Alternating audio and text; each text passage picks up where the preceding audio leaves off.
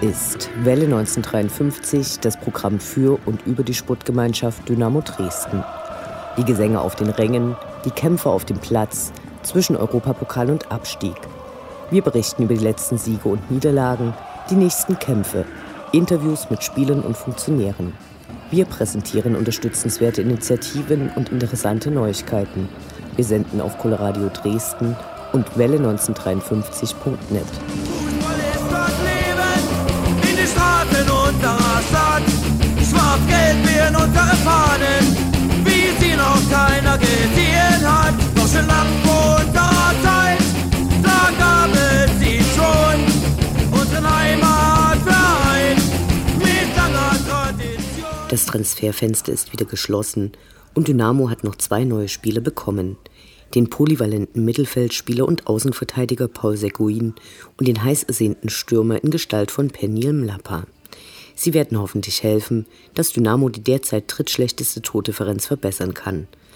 Von den beiden Ligaspielen gegen Sandhausen und auswärts in Bochum bekamen viele Depressionen. Das waren bittere Klatschen. Aber besser zum Anfang der Saison als hinten raus. Mit Freiburg steht nun auch der Gegner in der zweiten Runde des DFB-Pokals fest. Fan ungünstig ob der weiten Entfernung und der Ansetzung an einem späten Mittwochabend. Spannender wären die anderen noch im Lostopf befindlichen Gegner gewesen. Wie schön wäre es gewesen, die Leipziger auch in diesem Jahr aus dem Pokal werfen zu können. Derweil sind die Fanproteste gegen den DFB in vollem Gange. Unklar ist noch, wie sich das auf die derzeit gegen unseren Verein verhängte Strafe auswirken wird. Wir haben mit unserem Geschäftsführer Sportralf Minge über den aktuellen Kader und die abgelaufene Transferperiode gesprochen. Das alles jetzt in der 65. Ausgabe von Welle 1953 mein Name ist Anne Vidal, sportfrei. Auch wenn wir mal verlieren, haben wir es doch nie satt. Wenn unsere Hymnen hallen und der Hexenkessel tobt, stehen wir zu Dynamo, denn Fans sind eine Macht. Das ist dein Inhaus! Kontermöglichkeit. Schnetzler, Schnetzler alleine. Schnetzler muss das Tor machen. Schnetzler, Tor, Tor, Tor, Tor, Tor.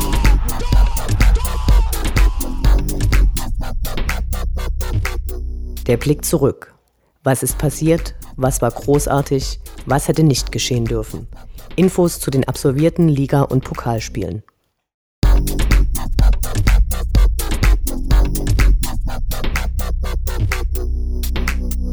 Dritter Spieltag, 19. August, Sonnabend 13 Uhr, SGD gegen SV Sandhausen. Ein Nachmittag zum Vergessen und deshalb wollen wir nur ein paar Worte verlieren. Die Goldfüße schienen dem Publikum klarmachen zu wollen, dass es in dieser Saison gegen den Abstieg und nicht um den wohl von vielen schon imaginierten Aufstieg geht. Sandhausen störte früh, war konzentrierter, zermürbte mit vielen kleinen Fouls.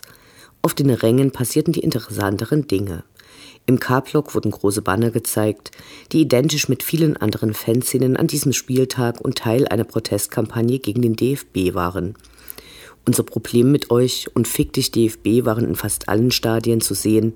In Dresden wurde mit eure selbstgerechte Sportgerichtsbarkeit eines der Hauptprobleme genannt. Nach dem 0 zu 3 für die Gäste verließen regelrechte Menschenströme das Stadion. Da ist der Glaube an die Goldfüße und das Wissen um die Pokalsensation gegen Bayer Leverkusen nicht vorhanden. Als ob das Geschehen auf dem Rasen nicht schlimm genug gewesen wäre, sowas geht einfach gar nicht. Der Claim, im Herzen vereint, scheint für viele nur beim Sieg zu gelten. Wesentlich positiver die zahlreichen Fans, die auf Einladung von Ultras Dynamo nach dem Spiel im K-Block blieben oder dorthin kamen und von UD-Vertretern über den Protest gegen den DFB informiert wurden. Ähnliche Veranstaltungen gab es auch in anderen Städten und zeigten, dass die Ultras in ihrem Protest nicht alleine sind und die Fans sich nicht so einfach spalten lassen.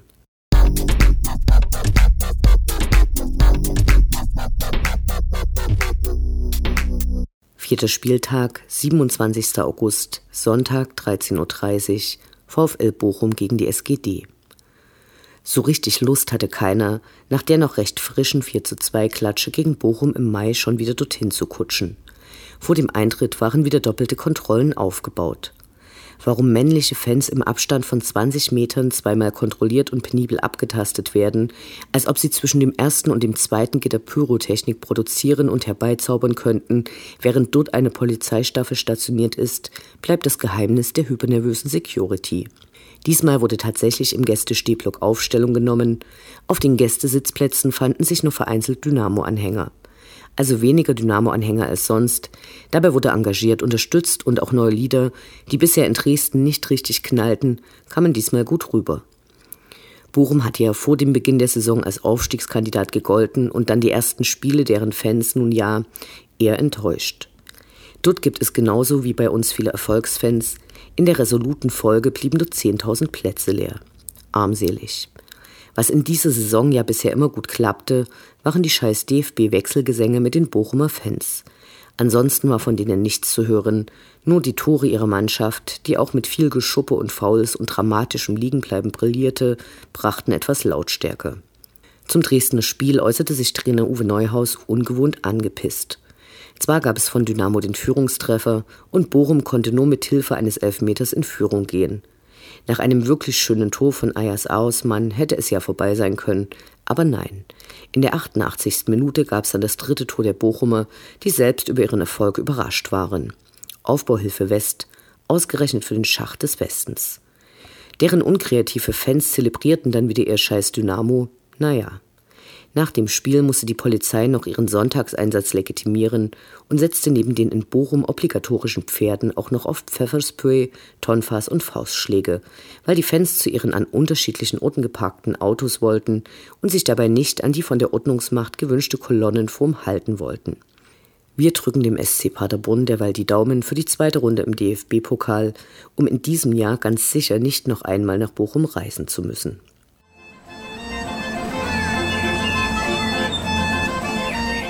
Wir Fans bleiben Dynamo treu. Doch die im Trikot kommen und gehen und die in den Anzügen sowieso. Wir schauen zu, wie sich das Personalkarussell bei der SGD munter dreht. Erwartungsgemäß gab es auch bei Dynamo noch Änderungen im Kader der ersten Mannschaft, wenn auch anders als erwartet, spekuliert, gehofft. Zunächst wurde bekannt, dass Marc Wachs, der im letzten Sommer als Aufbauspieler nach Dresden gekommen war und dann aufgrund einer lebensbedrohlichen Schussverletzung monatelang ausfiel, bis zum Ende der Saison nach Osnabrück ausgeliehen wird. Marc Wachs hatte zwar einige der Testspiele im Sommer bestritten, war danach aber in den Ligaspielen nie berücksichtigt worden. Nun soll er in Osnabrück Einsatzzeiten bekommen. Ob er anschließend seinen Vertrag, der bis Sommer 2019 läuft, in Dresden erfüllen wird, scheint fragwürdig. Wir wünschen viel Glück. Kurz vor dem Ende der Transferperiode wünschten sich alle, die sich der Sportgemeinschaft Dynamo Dresden verbunden fühlen, nichts sehnlicher als einen Stürmer. Am vorletzten Mittwoch kam dann aber erstmal ein weiterer Mittelfeldspieler, der auch auf der rechten Außenbahn verteidigen kann, neudeutsch also polyvalent. Für ein Jahr wurde Paul Seguin vom VfL Wolfsburg ausgeliehen.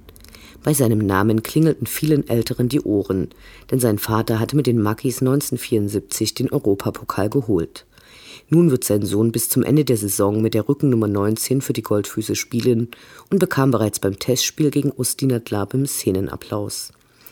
Am nächsten Tag, als das Transferfenster fast geschlossen war, wurde dann endlich der erhoffte Stürmer verpflichtet. Keine Laie, sondern ein amtlicher Dreijahresvertrag, dazu die Rückennummer 14. Vom VfL Bochum wurde Penil Mlapa an die Elbe geholt.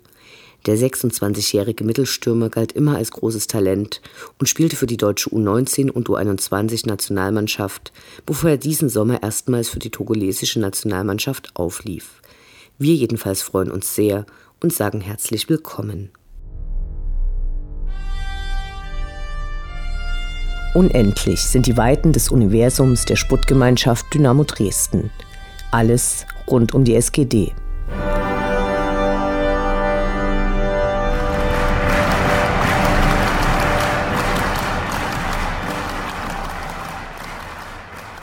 Gestern, also am Mittwoch, gab es nach recht langer Zeit mal wieder einen Mitgliederstammtisch, bei dem einige der neuen Spieler vorgestellt wurden.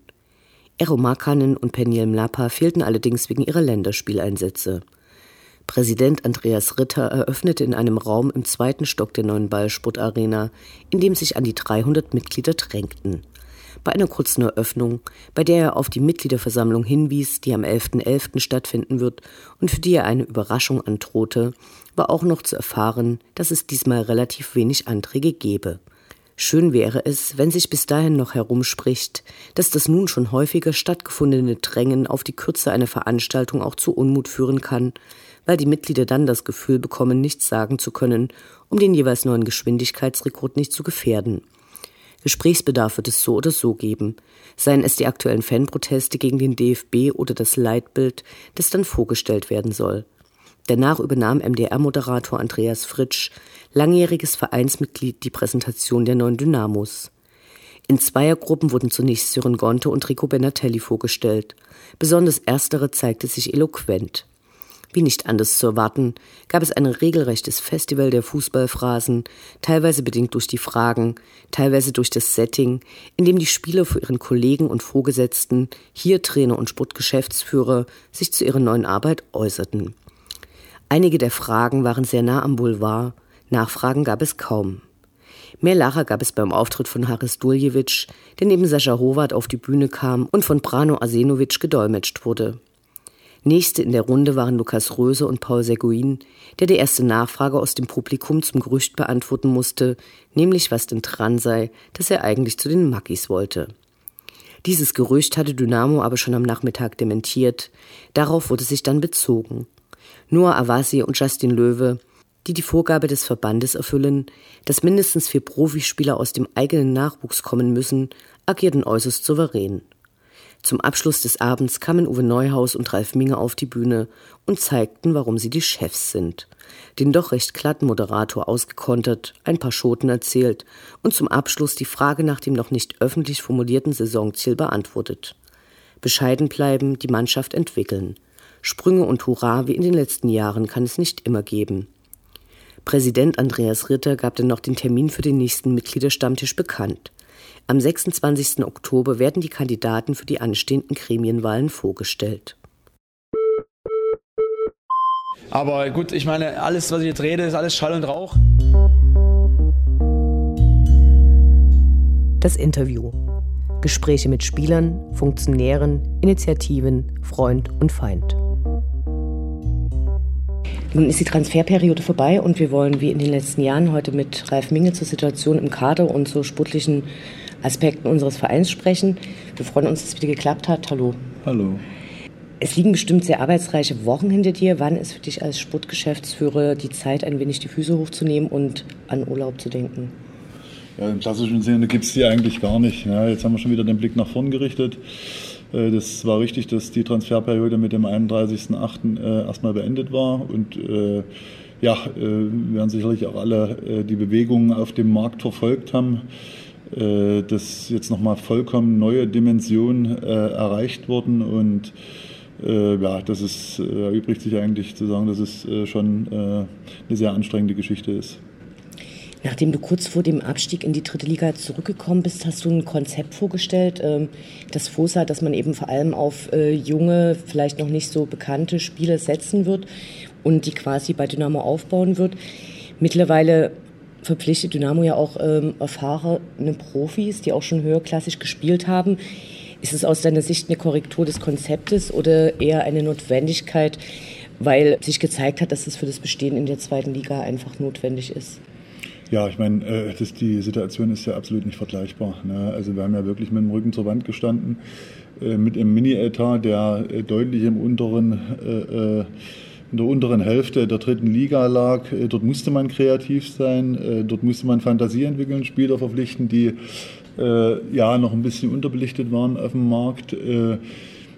Kurskorrektur ist vielleicht das falsche Wort. Äh, es geht darum, äh, eine gewisse Balance im Kader zu haben und äh, da gehört es auch dazu, dass man Spieler mit einer gewissen Erfahrung, sicherlich auch mit einer gewissen Reife, mit Persönlichkeitsstruktur integriert und das haben wir nach dem ersten Drittliga-Jahr auch schon gemacht. Ich denke da nur an den Lumbi Lamberts, der gerade in der Zeit eine wichtige Rolle gespielt hat. So und das eine schließt das andere definitiv nicht aus. Und ich glaube, äh, im Gegenteil, eine gute Synthese äh, ist auch äh, letztendlich äh, ja, die Voraussetzung, um äh, das nächste Level zu erreichen. Wie sehr haben die finanziellen Verhältnisse von Dynamo, also die deutlich geringeren Fernseheinnahmen gegenüber anderen Vereinen, die Verpflichtung von Wunschspielern erschwert? Ja, ich sage es ja immer wieder, wir haben, glaube ich, ein ganz paar Vorzüge äh, neben äh, ja, dem, dem, emotionalen, begeisterungsfähigen Umfeld.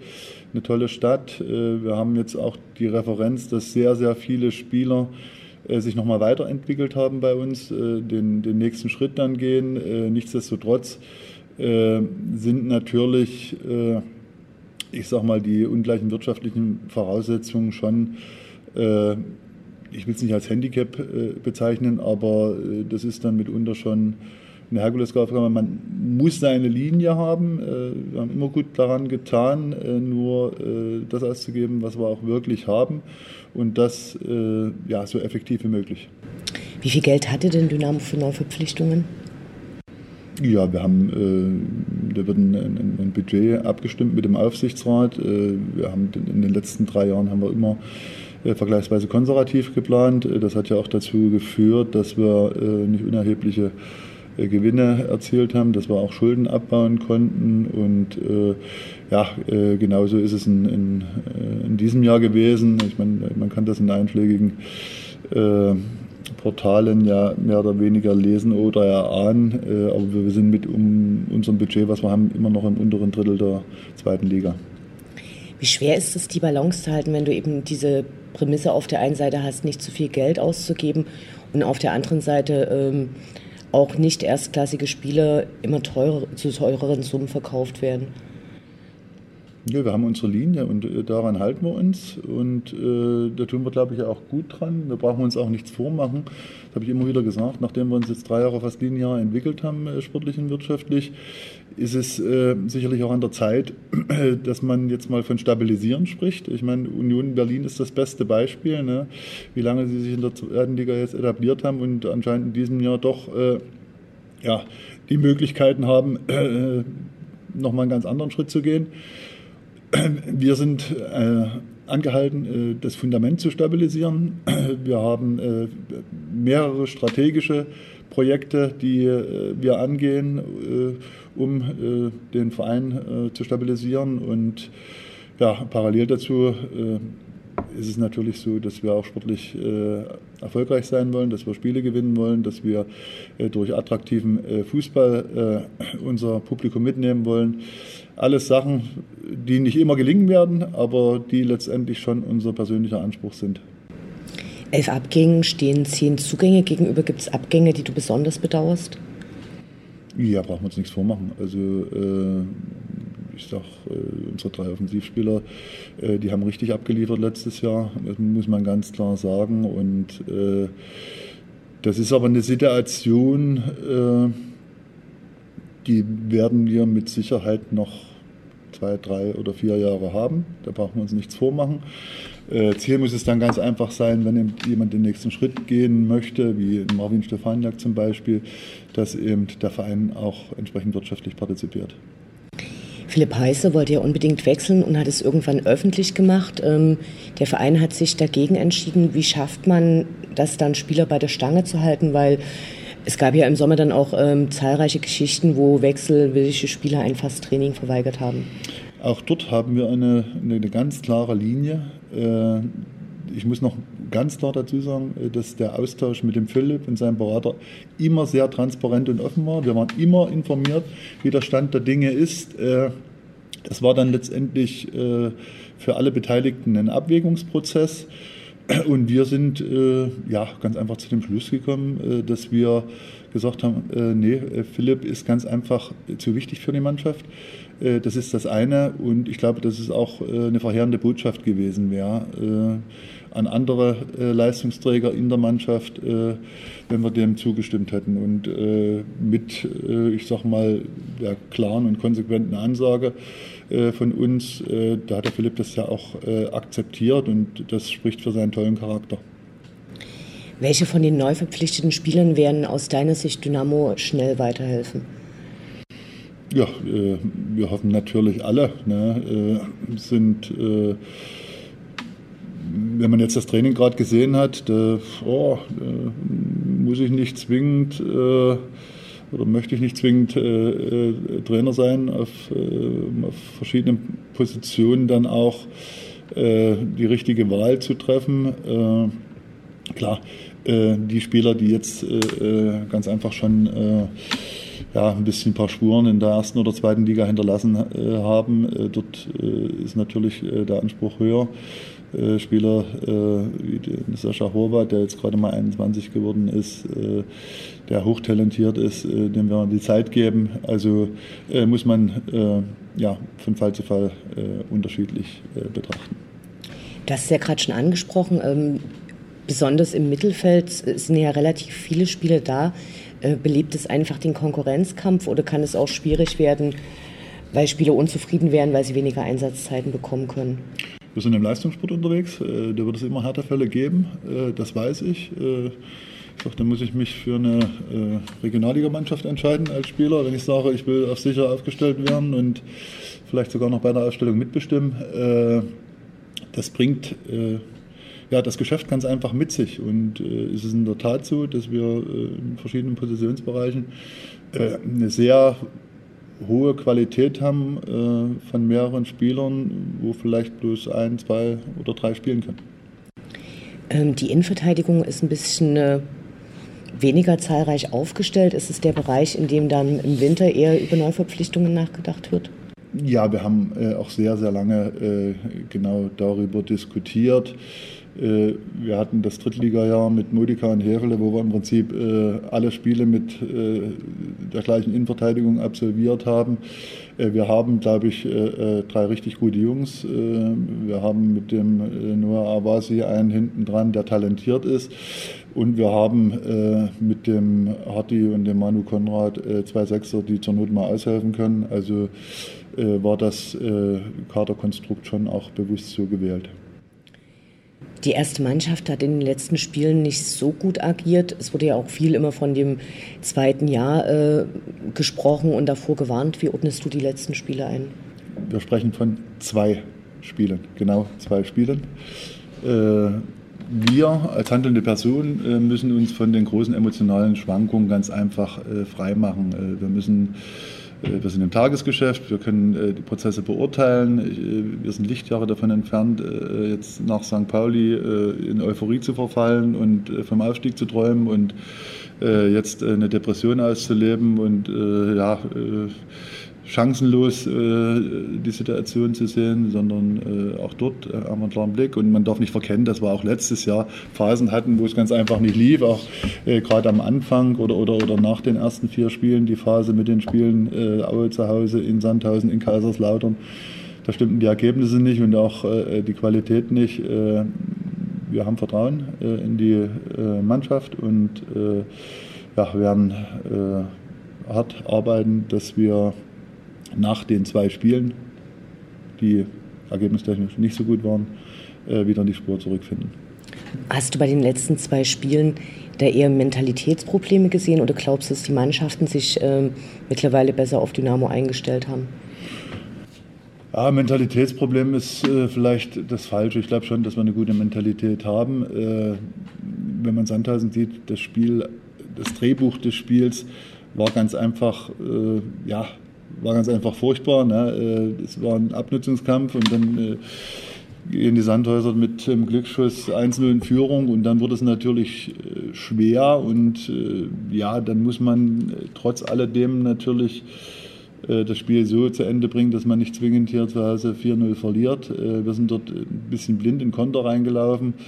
Aber wenn ich jetzt Bochum sehe, wo wir sicherlich die erste Halbzeit nicht sonderlich gut gespielt haben, aber in der zweiten Halbzeit äh, ja, das Spiel eigentlich beherrscht haben. Und das Bedauerliche in dem Spiel ist ganz einfach, dass wir äh, den, den hochverdienten Punkt unnötigerweise kurz vor Schluss abgegeben haben, äh, weil wir ganz einfach eine falsche Entscheidung getroffen haben. In den letzten Jahren gab es äh, die Future League, in der sich quasi äh, Spieler aus der zweiten Reihe empfehlen konnten und eben auch ein bisschen äh, Wettkampfpraxis sammeln konnten. Was, was ist daraus geboten? Wir werden das äh, nicht mehr mit dem verbindlichen Charakter, dass es jetzt eine richtige Liga ist mit Tabelle äh, äh, umsetzen, sondern äh, das war auch Wunsch äh, der anderen Vereine und ist durchaus auch sinnvoll, dass man sich dann immer von Fall zu Fall abstimmt. ja, das, wie gesagt, die Geschichte wird ein kleines bisschen modifiziert, aber die Spiele werden stattfinden. Und das heißt, die Fans können sich dann quasi auf Testspiele freuen? Genau, das waren in der Vergangenheit Testspiele. Äh, wie gesagt, der Charakter dieser Spiele bleibt gleich. Äh, der einzige Unterschied letztendlich ist, dass es jetzt keine wirkliche Tabelle gibt, äh, wo man sich dann auch abrechnen kann. Ähm, gibt es Neuigkeiten aus dem Nachwuchsbereich? Also wie gestaltet sich da gerade die Entwicklung? Ja, es gibt schon ein ganz paar Parallelen. Ja, wir haben äh, uns auch dort extrem gut entwickelt. Äh, Zertifizierung steht im Frühjahr wieder an. Die Maßstäbe dort sind hochgesetzt worden. Das zu äh, bestätigen, die drei Sterne wird schon extrem schwer werden. Wir spielen mit der U19 und der U17 das erste Mal zwei Jahre, zwei darauffolgende Jahre in der, in der Bundesliga. Und das sind die Sachen, die ganz einfach unser Anspruch sein müssen, uns dort zu etablieren. Äh, das Allerwichtigste ist aber natürlich, dass wir, ich sag mal, äh, pro Jahr ein, zwei Top-Talente äh, in die erste Mannschaft integrieren. Das ist auch ganz gut gelungen in den letzten Jahren. Und diesen Weg müssen wir ganz einfach fortsetzen. Ja. Gibt es in dem Bereich Probleme mit größeren Vereinen, die gern Dynamos Talente an sich binden würden?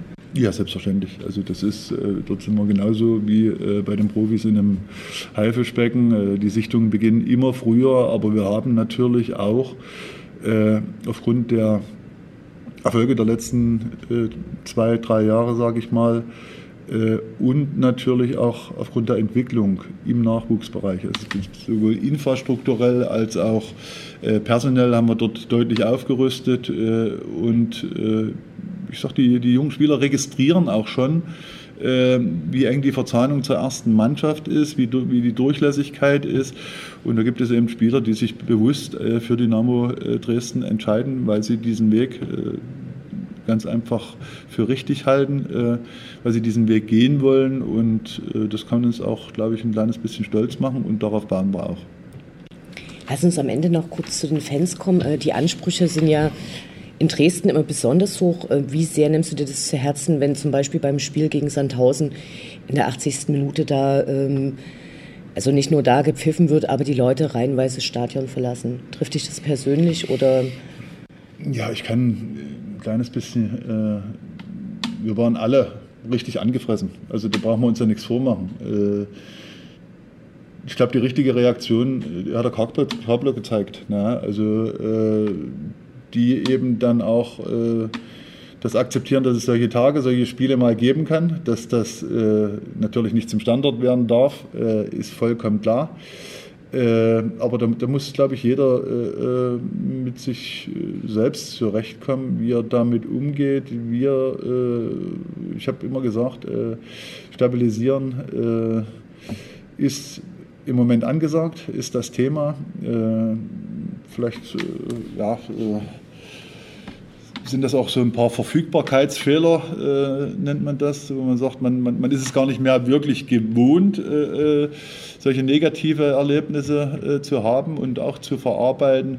Aber ich kann nur appellieren, äh, wir, die drei Jahre haben uns so stark gemacht, äh, sportlich und wirtschaftlich, weil wir wirklich alle zusammengehalten haben im Verein. Ne? Das sind die Fans, das sind die Mitglieder, das sind die Sponsoren, das sind die Partner, das Team und ich glaube, das sollte auch für die Zukunft äh, ja, unsere, unsere Hauptintention sein, dass wir dort diese geballte Macht, die wir dann entwickeln können, dass wir die uns bewahren.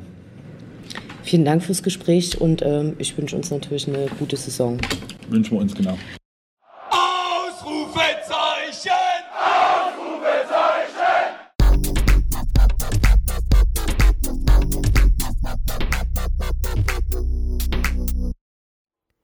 Der Blick nach vorn.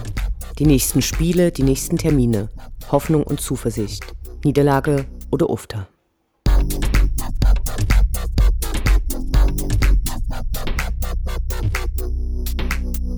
Fünfter Spieltag, 8. September, Freitag 18.30 Uhr, SGD gegen Spielvereinigung Kräuter Fürth. Der Tabellenletzte kommt nach Dresden. Leider hat die Spielvereinigung Kräuter Fürth ihren Trainer Janus Radocki Ende August entlassen, anstatt bis nach dem Spiel in Dresden zu warten und wird, sicher auch optimistisch, ob der letzten schlechten Ergebnisse von Dynamo beflügelt, alles reinhauen. Wir sind gespannt, wie der bisherige Co-Trainer und jetzt zum Interimscheftrainer avancierte Mirko Dickhaut seine Kleeblätter einstellen wird. Unsere Sympathien für die Franken, die in den ersten vier Spielen der Saison noch keinen Punkt erringen konnten, halten sich natürlich in Grenzen. Zudem könnte ein Sieg der Goldfüße die schlechte Stimmung beschwichtigen und den Punkteabstand zu den vorderen Plätzen nicht weiter vergrößern. Wir drücken die Daumen.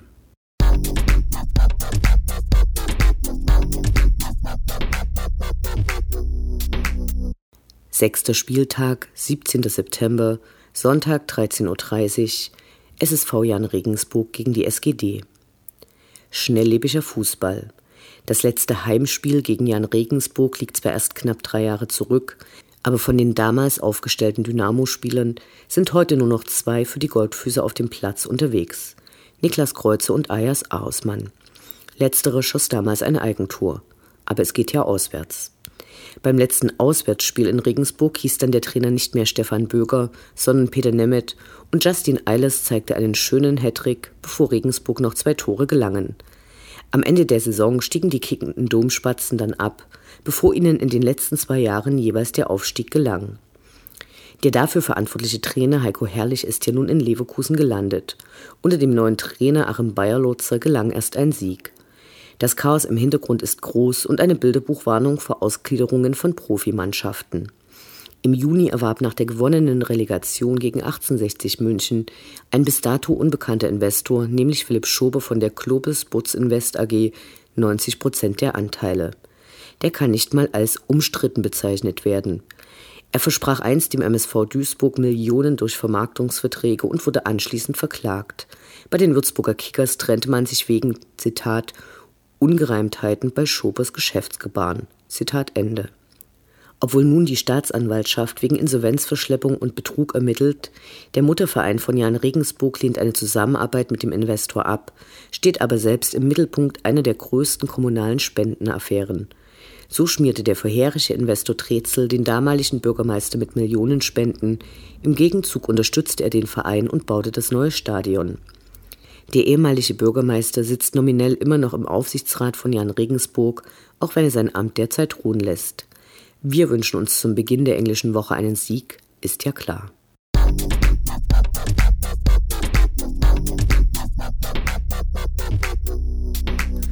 Siebenter Spieltag, 20. September, Mittwoch 18.30 Uhr, SGD gegen DSC Arminia Bielefeld. Da freut sich ja eigentlich niemand, wenn die Ostwestfalen nach Dresden kommen. Die sind überraschend gut in die Saison gestartet und stehen gerade auf Platz 3 und das auch noch punktgleich mit den derzeitigen Tabellenführern. Für Ex-Dynamo Nils Teixeira begann die Saison bei seinem neuen Verein nicht ganz so gut. Er holte sich im ersten Spiel der Saison eine rote Karte, 4000 Euro Strafe und eine Zwei-Spiele-Sperre. Mal abwarten, wie sich die Arminia in ihren nächsten Spielen gegen Duisburg und Darmstadt schlägt, bevor sie hier antreten müssen. Schön wäre es, wenn anlässlich des 50. Jahrestages von Dynamos ersten internationalen Auftritt beim Messestädte-Pokal im nationalen Wettbewerb ein Sieg gelänge.